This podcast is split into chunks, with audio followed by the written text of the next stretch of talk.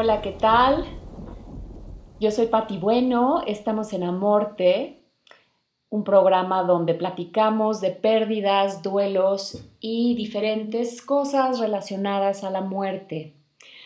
Hoy estoy muy emocionada de tener con nosotros a mi queridísima comadre Anaité Gastume, con quien ya había hecho un, podcast anteriormente.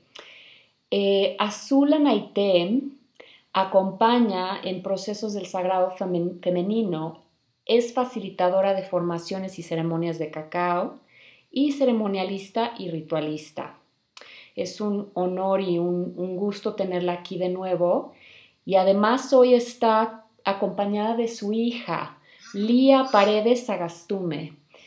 Lía tiene 14 años, es actriz, le encanta cocinar, cantar, las plantas, leer, los bichos.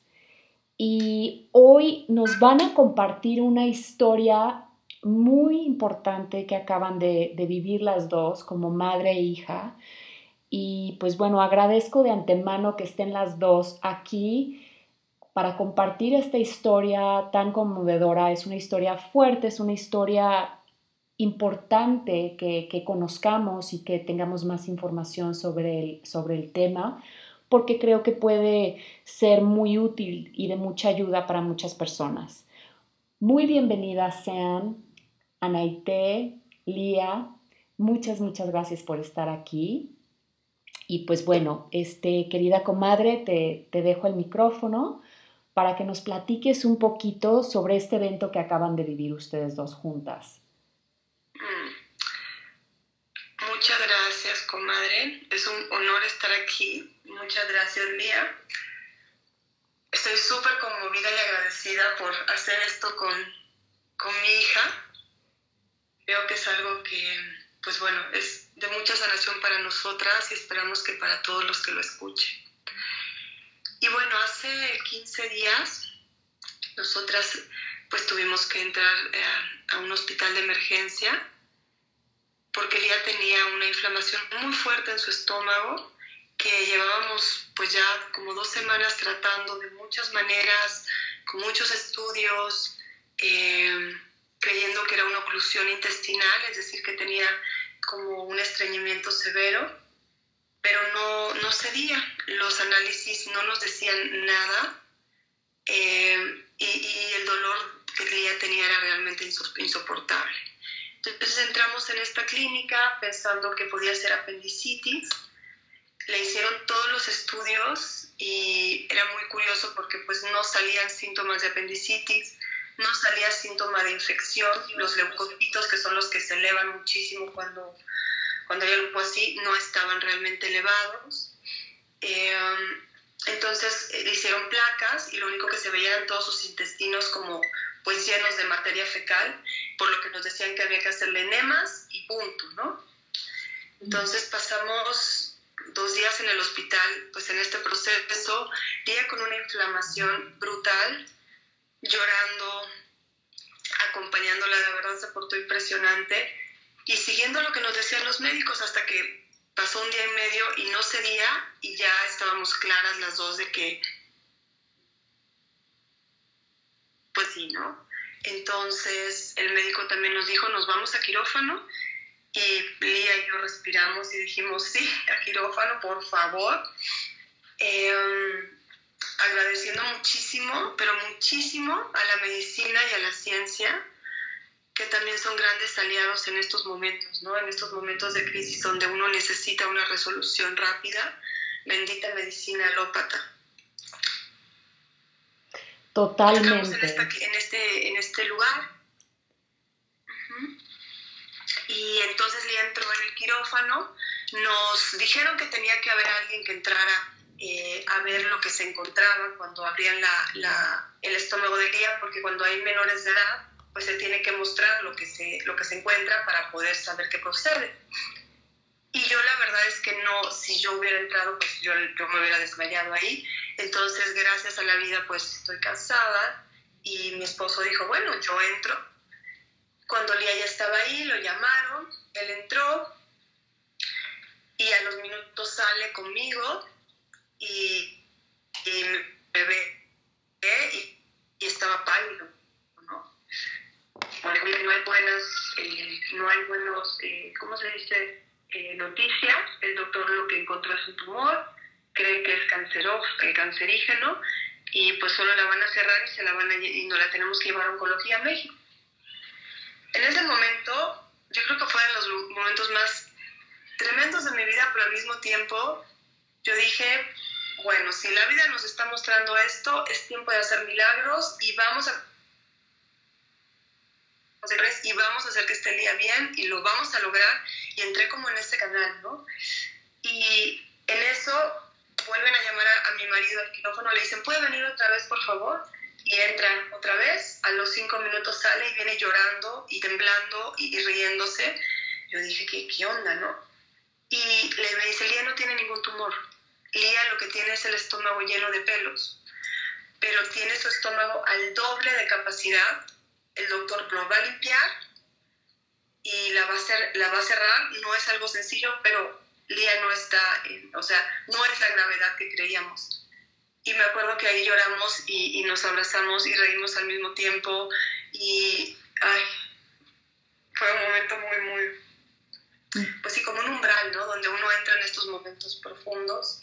Al poco tiempo salió el médico, impresionado, antes de entrar al, al quirófano yo le había dicho, mire doctor, yo quiero decirle que, que, mi hija y yo somos raras, entonces si se encuentra algo raro adentro, no se vaya a asustar porque, pues así somos, ¿no? Porque ya me ha pasado a mí en mis partos o así.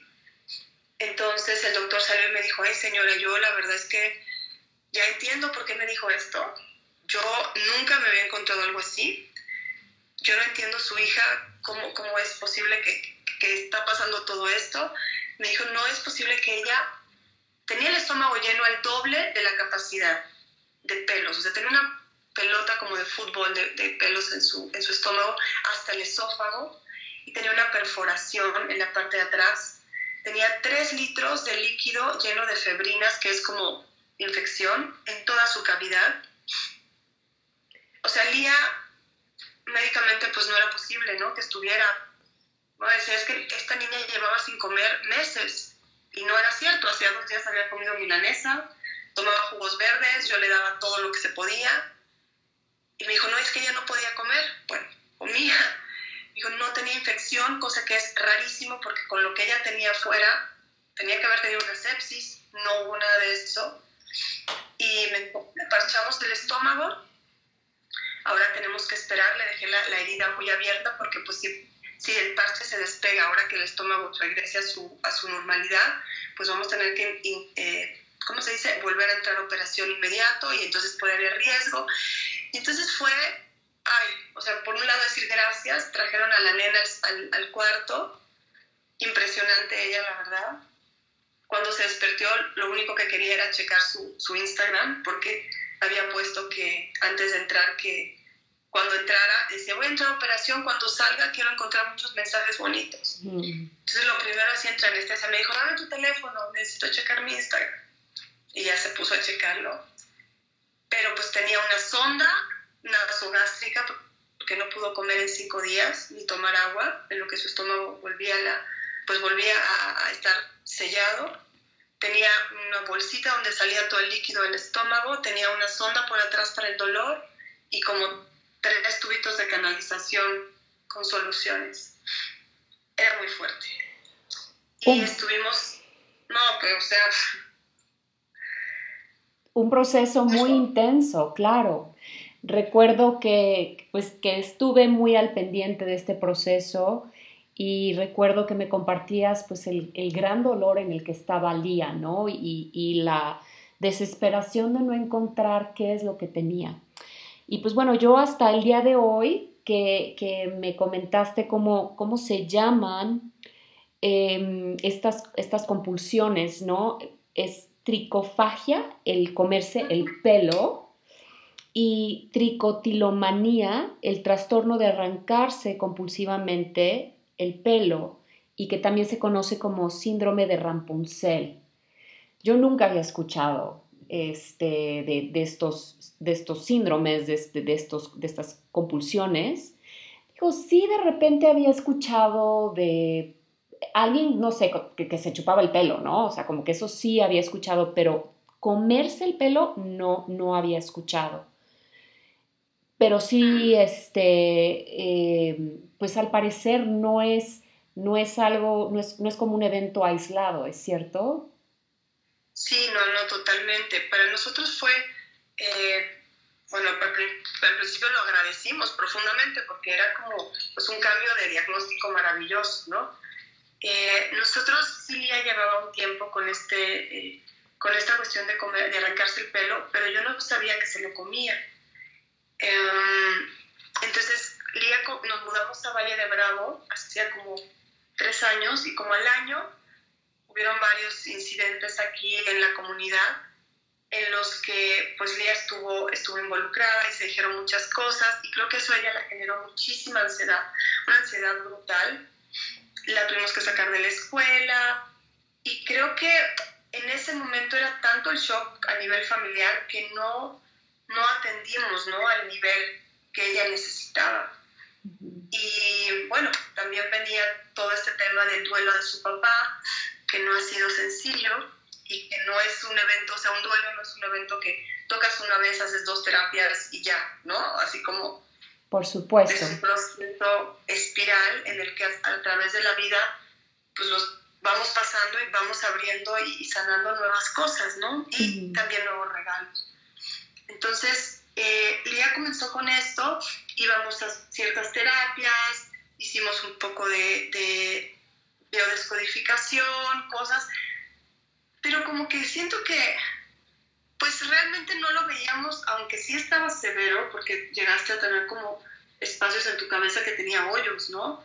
Y, ya veíamos que no, ella no podía controlar, no era una cosa que, pues una cosa de decisión de, ah, ya no lo hagas, Lía, ¿no?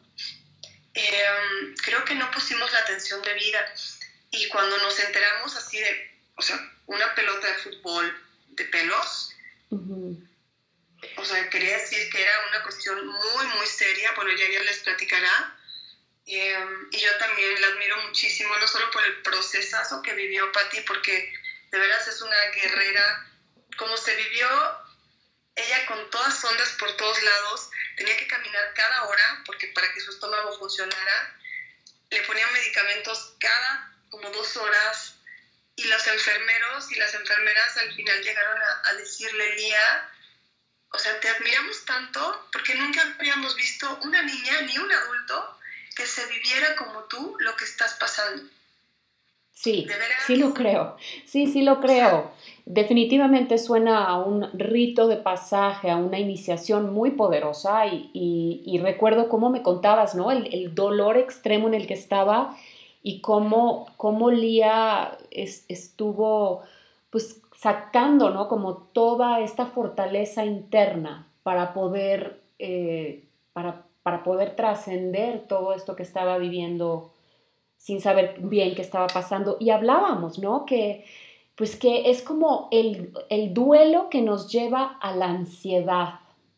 Y, y cómo cuando una familia está viviendo un duelo, eh, hay tantas cosas pasando al mismo tiempo que es difícil tener, eh, cuando uno no está en su propio centro, porque tú misma estabas atravesando un duelo, estabas atravesando muchas pérdidas, lidiando con cuatro hijos, eh, lidiando con muchos, muchos temas de ansiedad tuyos propios, ¿cierto?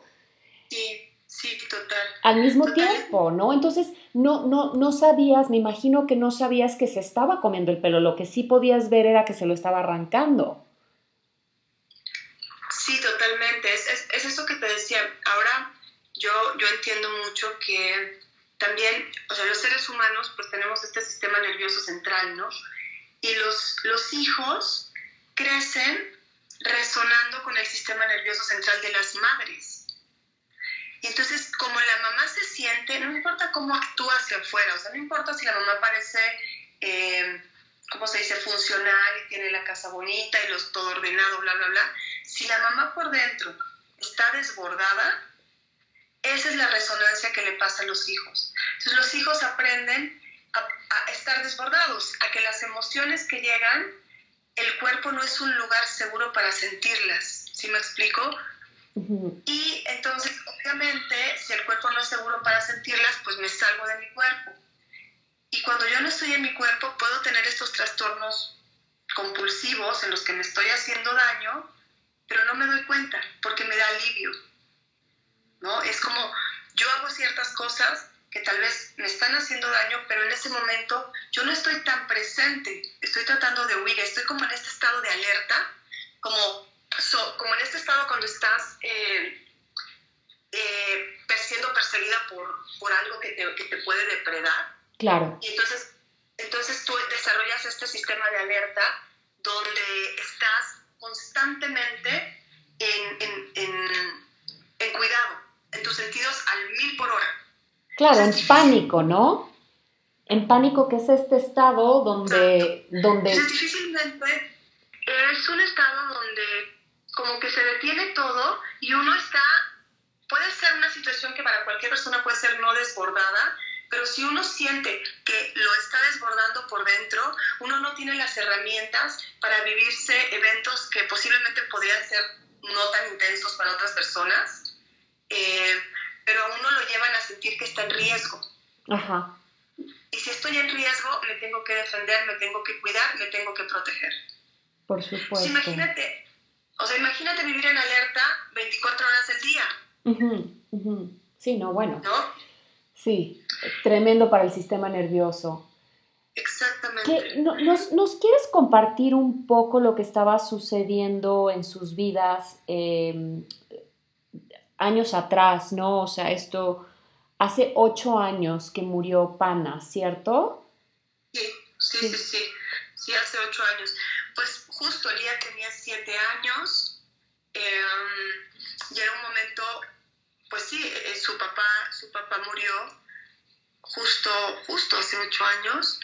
Y la verdad es que yo entré en un proceso de duelo y de shock muy fuerte, en el que no solo su papá murió, sino que yo también, en cierto sentido, me ausenté emocionalmente. O sea, éramos primero una familia como muy unida, ¿no? Estábamos todo el tiempo los cinco juntos y de pronto papá no estaba, pero mamá estaba fuera de sí.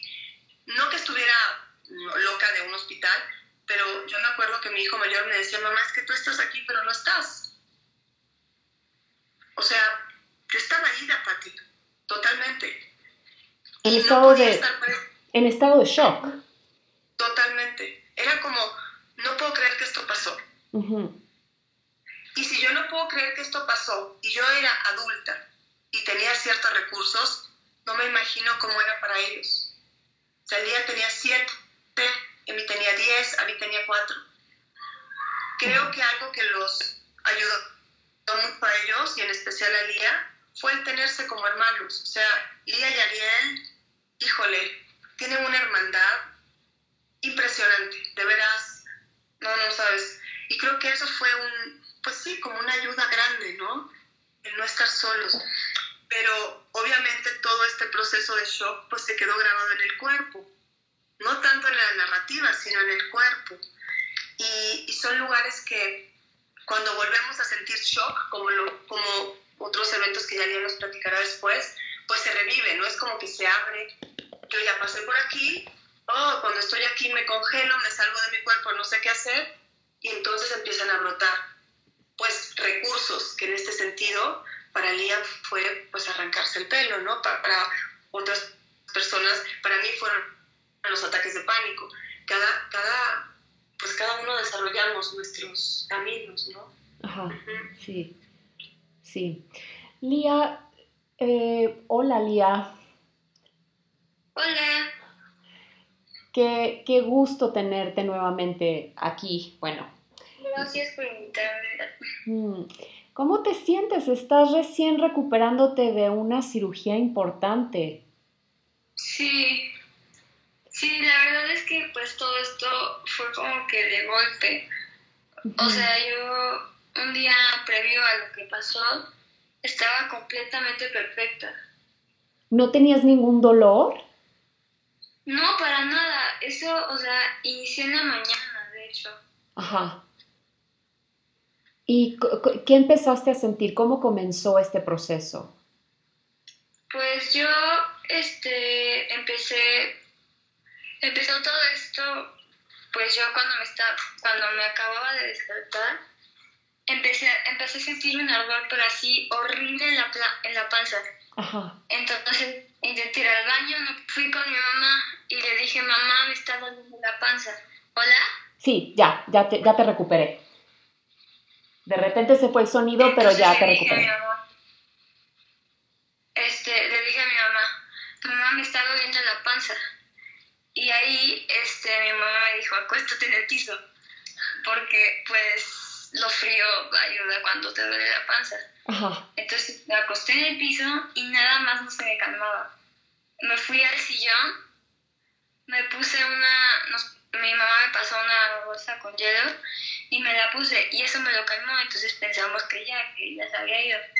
Luego me volvió y así era, o sea, no, no me, me, me venía y me volví y, me, y se me iba. Ajá. Entonces ya le dije, ¿sabes qué mamá? Vamos al doctor, no aguanto este dolor.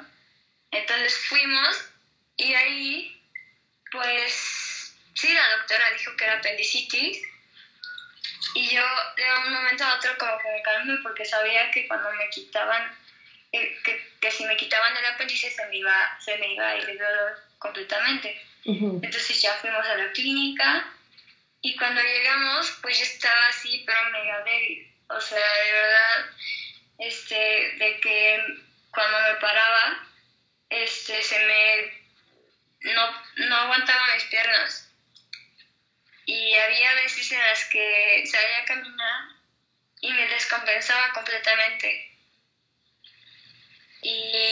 Pues pasó todo eso.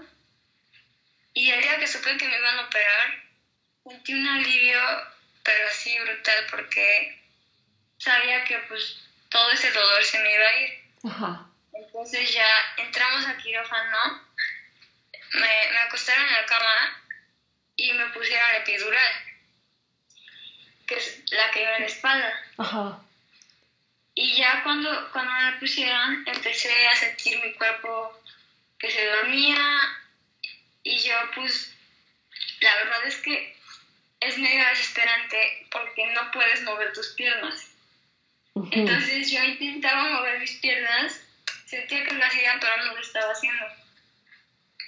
Y ya, o sea, me dormí así y hubo un momento de la cirugía en la, en la que estuve consciente. Ajá.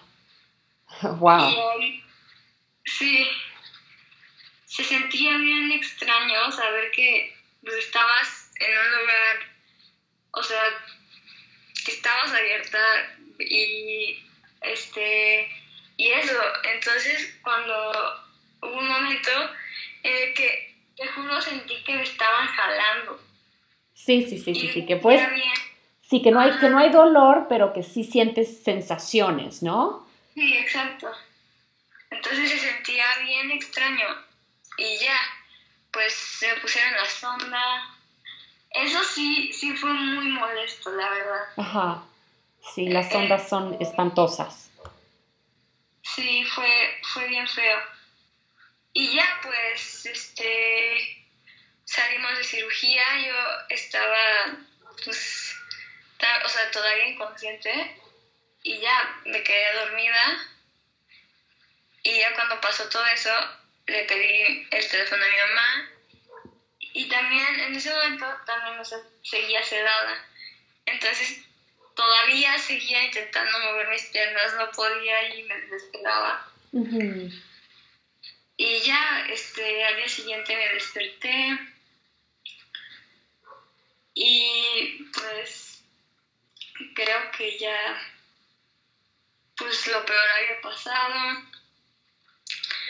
y venía la recuperación. Eso sí también fue muy fuerte porque no pude comer durante cinco días. Entonces, o sea, me tenían con suero y también pues yo intentaba no pues no, o sea, porque lo único que quería era comer, ¿no? Pero pues sabía que lo estaban haciendo por mí, entonces, este, pues ya, este, con el suero me, hidrataban y luego empecé ya a tomar agua y pues eso fue la verdad, me encantó, o sea, el, sorbo que vi fue, es que si después de no comer cinco días, tomas agua y te,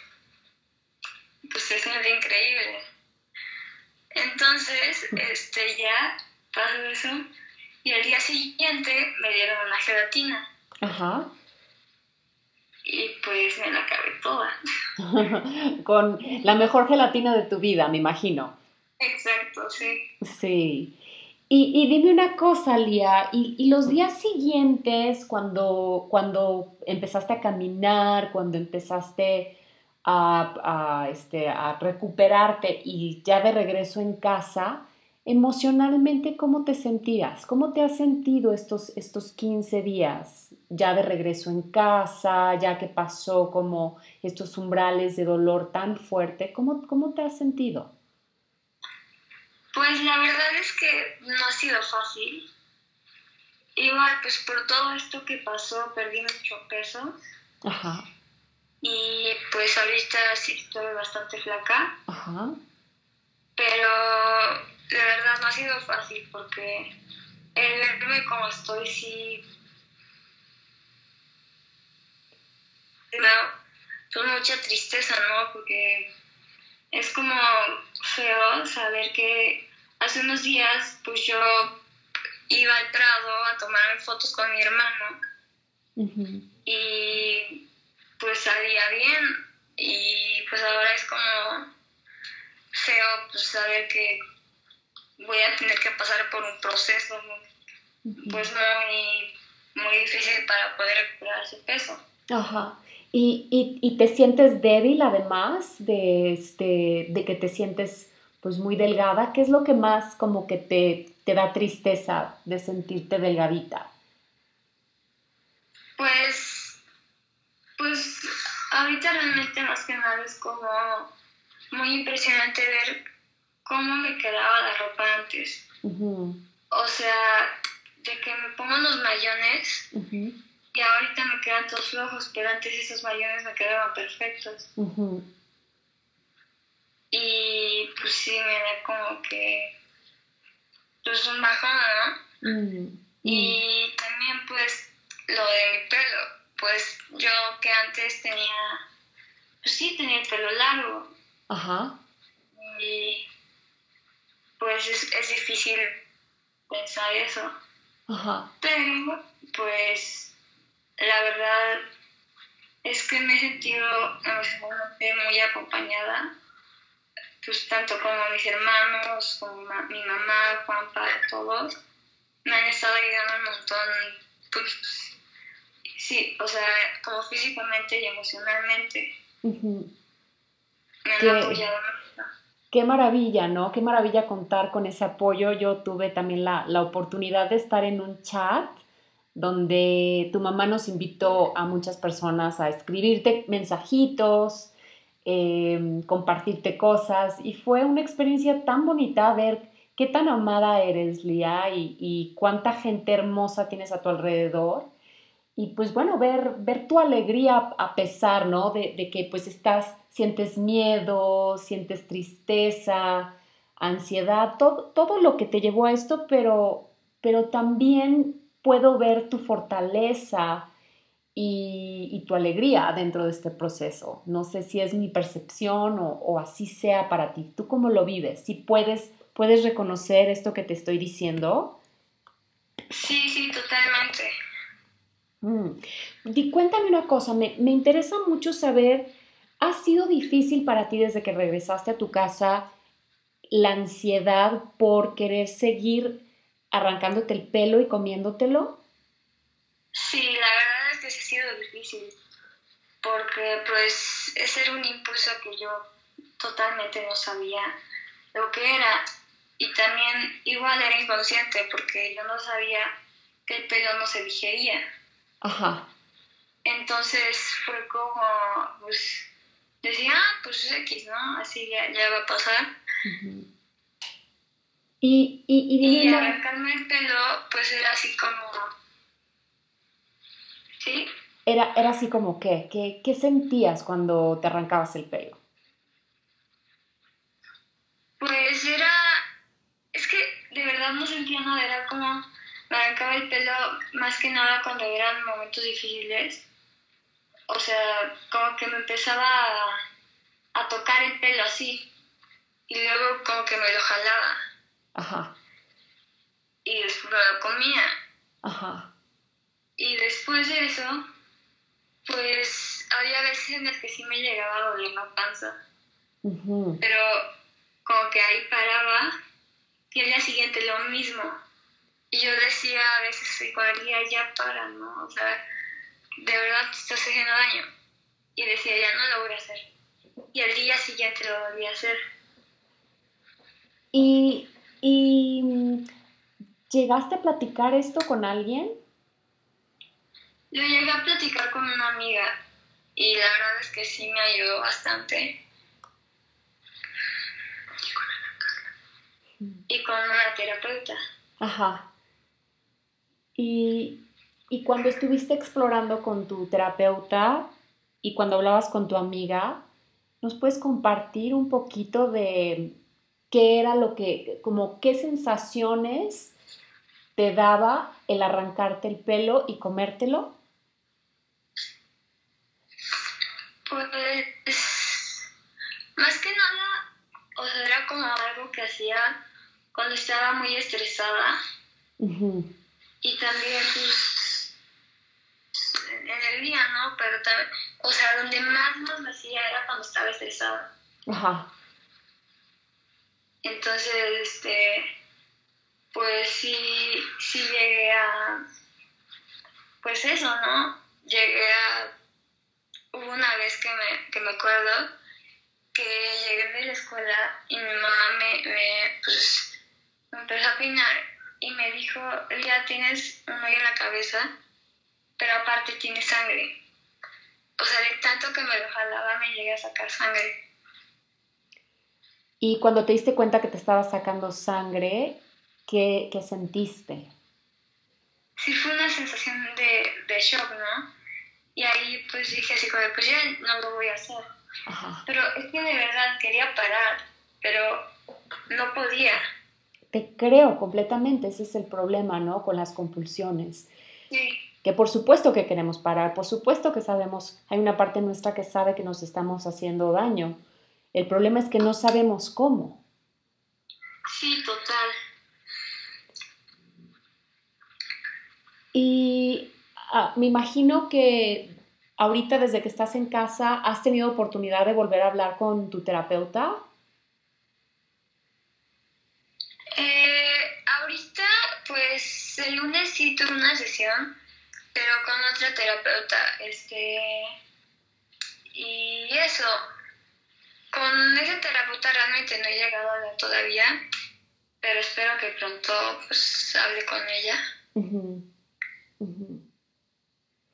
Dime una cosa, Lía, ¿qué, qué le dirías a, a otras chavas, a otros chavos que, que tengan, que tienen esta compulsión o quizás otra compulsión, pero que también sea para poder manejar la ansiedad o el miedo o el estrés? ¿Qué les dirías? Pues más que nada, que pues no están solos, ¿no? Que de verdad lo más importante de esto es poder hablar y sí, este, que muchas veces eh, pues no lo hacen por, porque tienen miedo a ser rechazados, ¿no? Por los prejuicios, pero de verdad que, que siempre va a haber alguien que los va a apoyar y que si están pasando por un proceso, ya sea ansiedad, depresión, que, que siempre lo, lo puedan hablar, porque es lo, es lo que te ayuda pues, a liberar todo esto. Ajá. Entonces que busquen ayuda. ¿Qué, Sí, exacto. ¿Qué otras, qué otras cosas, y me pueden contestar cualquiera de las dos o las dos, han encontrado como herramientas eh, que, que son muy, muy fáciles de, de hacer en casa y que funcionan, ¿no? Algo práctico que nos puedan compartir en, en esta experiencia que han tenido que han encontrado las dos que, que ayuda mucho? Em, bueno, yo la verdad, pues ahorita con, con, todo esto, este sí, a veces sí me da como un poco de ansiedad. Y pues sí he, llegado a sentir el impulso de arrancar mi pelo, pero lo que he hecho es mantenerme ocupada. ¿Con cosas que te gustan? Exacto.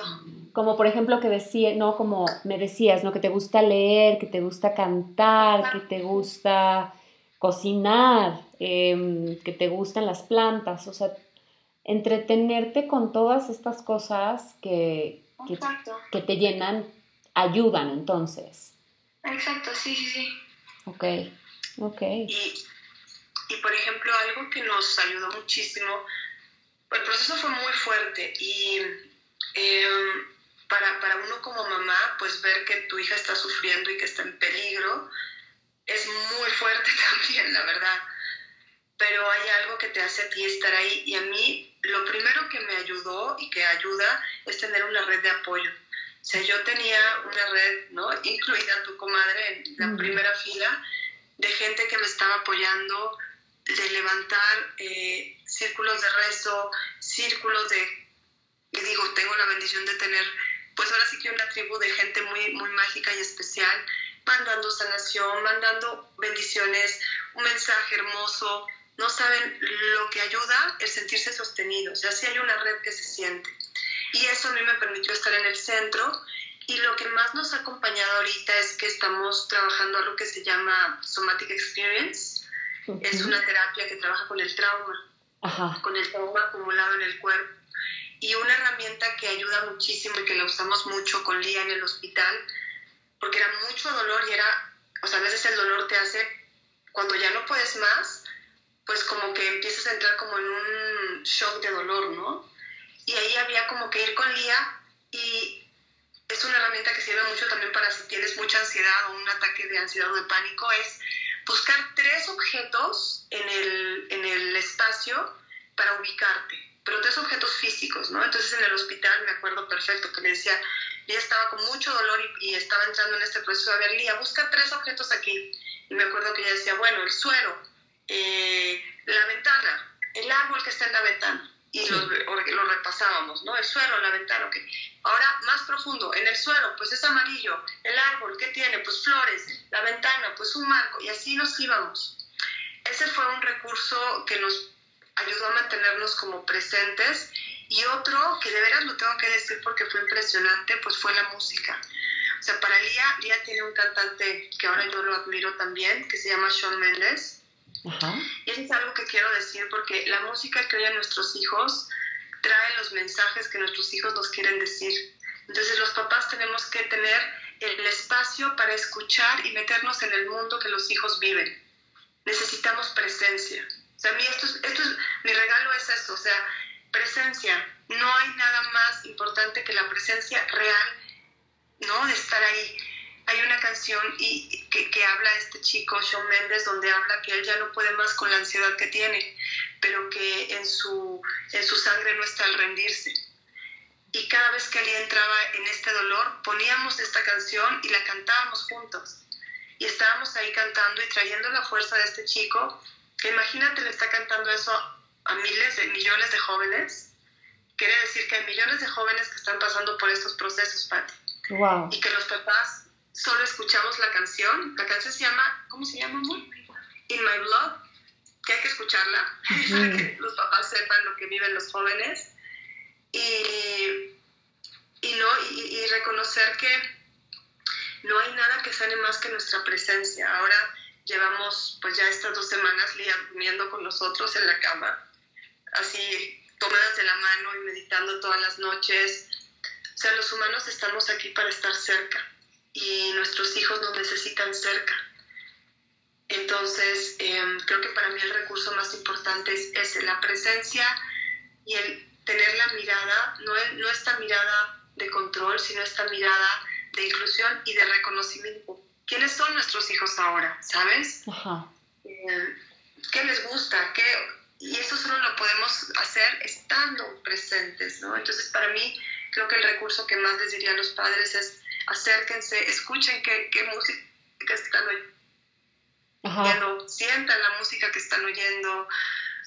La música, los, las, las películas, las series, los libros que están leyendo, este, las, las páginas web que están visitando nuestros hijos, ¿no? O sea, nos dan toda la información, ahí está toda la información.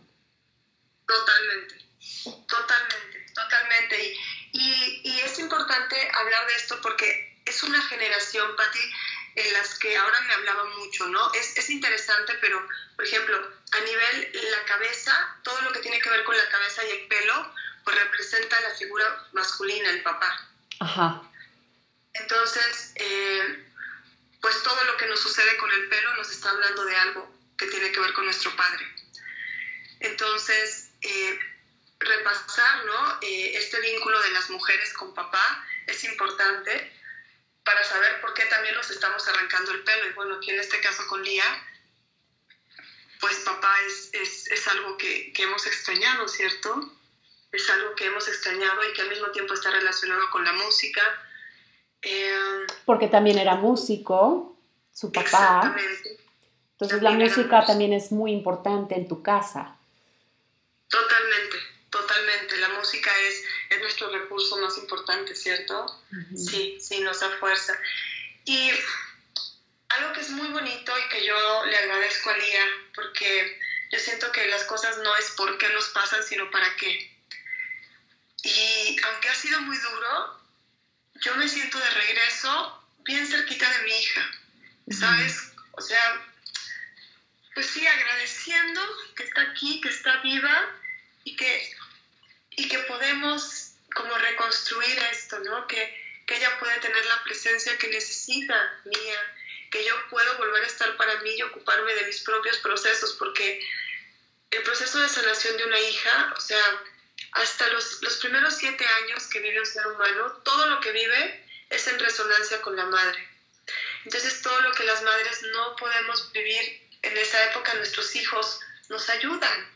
Creo que esto es muy importante, Pati. Los hijos, mucho se dice que los padres aman mucho a los hijos, ¿cierto? Cierto. Pero creo que hay que desmitificar eso y saber que los hijos están dispuestos a todo por los padres. Y muchas veces ellos sienten todo lo que nosotros no estamos expresando. Entonces, yo le agradezco a Lía que, que, ella me haya mostrado todo lo que me ha mostrado y, y también comprometida a, a, yo hacerme cargo de mis emociones para que ella pueda pues vivir las suyas y no mm. estar cargando con las mías, ¿no? Entonces agradezco ese para qué, para qué, para qué como mujeres eh, nos pusimos esta prueba tan intensa, tan dolorosa, pero al mismo tiempo tan luminosa y tan, pues tan de servicio para nosotras y pues, pues esperemos que para muchas mujeres más, ¿no? Mm. Que, que sepan que cualquier cosa que pase entre padres, hijos, madres e hijas sirve para que puedan reevaluar, volver a ver, volver a ver con otra mirada qué es lo que está faltando, ¿no? ¿Qué es lo que está sobrando? Y pues a nosotras, gracias a la vida, nos tocó en cuarentena, entonces pues ha sido más fácil porque no hay ningún distractor, no podemos salir de casa. Totalmente. Y al, mismo tiempo, pues a mí ya hasta se me olvidó, el otro día alguien me ponía algo así de, de que hay, eh, ¿qué me decía? Es que ahí no podemos salir por el COVID.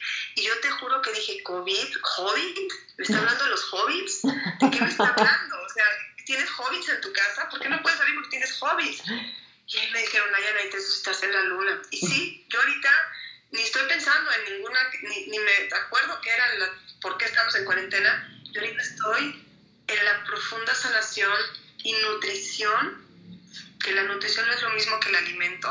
Una cosa es alimentarse, otra cosa es nutrirse, para, que, para que el día pueda nutrirse otra vez y sobre todo, Patti, despacito, que es algo que nos cuesta mucho, ¿cierto? Saber que no, de nuevo Lía no va a recuperar su peso en dos semanas, ¿no?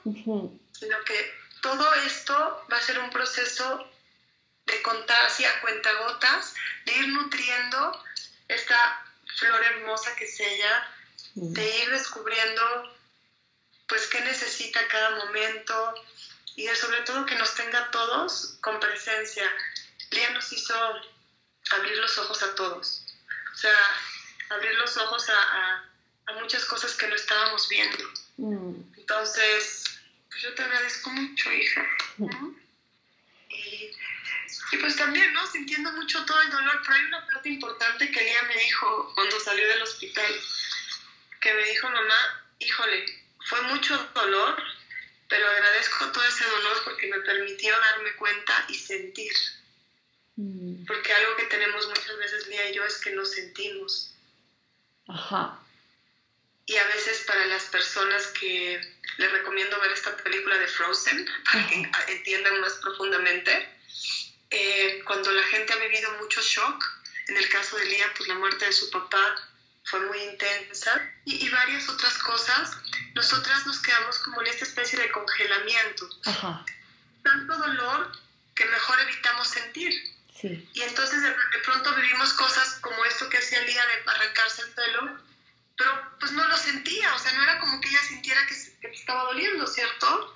Al contrario, era como, ah, pues me estoy haciendo esto y pues me da, no, Claro, inclusive hace rato que comentaba, ¿no? Que pues cuando se dio cuenta que le estaba saliendo sangre, pues le, sorprendió que le estuviera saliendo sangre, pero, pero no estaba sintiéndolo, ¿no? Exactamente. Entonces esto, el tanto dolor que sentimos, ¿sabes cómo que me sentía yo, Pati?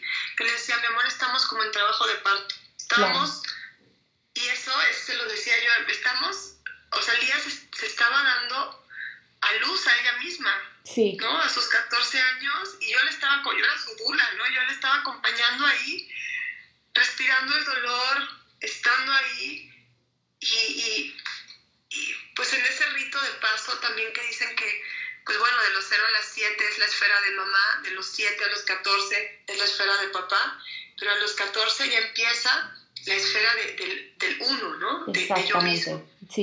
Entonces, Separación, ¿no? Para encontrar su propio camino. Exactamente. Sí, entonces todo, sí, hizo, de verdad pasó por el rito de pasaje, ¿no? Literal. Y, y, y, lo importante, a mí me encantaría agregar algo, lo importante que es poder vivir el duelo, los años que tome, los años que tome, porque, porque el duelo es, es una circunstancia muy particular donde, donde hay muchas, muchas emociones involucradas, no es solo una hay muchísimas emociones involucradas y es, puede ser tan intenso y tan incómodo que por supuesto que queremos evitarlo. Es, es, complejo, ¿no? Poder sostenerlo y, sostener un duelo no significa que diario tenemos que estar llorando o que tenemos que estar tristes o, este, o, que tenemos que permanecer en un estado, pero sí abrir nuestros corazones para hacer espacio para esas emociones, que es algo que tenemos que recuperar como, como sociedad y, poder sentirnos acompañados y sostenidos por nuestra comunidad. Eh, porque, porque es la manera de sanar. Sí, totalmente. Creo que este espacio del duelo es algo que tenemos que hablar mucho porque además el duelo es la muerte de un ser querido, pero también es la muerte de algo que nosotros conocíamos. Ahorita toda la humanidad estamos en duelo. O sea, la manera como vivíamos se terminó. Totalmente de acuerdo. Estamos enfrentando, nosotros como familia ya no somos los mismos, ¿cierto? Nuestra vida cambió y este, este cambio ya nada va a ser igual. Tenemos que abrir un espacio, como tú dices, para poder sentir todo lo que implica, lo que soltar y al mismo tiempo recibir la alegría ¿Sabes? Ahorita que lo pienso, siento que un duelo es semejante a un parto. Sí. Nada va a volver a ser igual.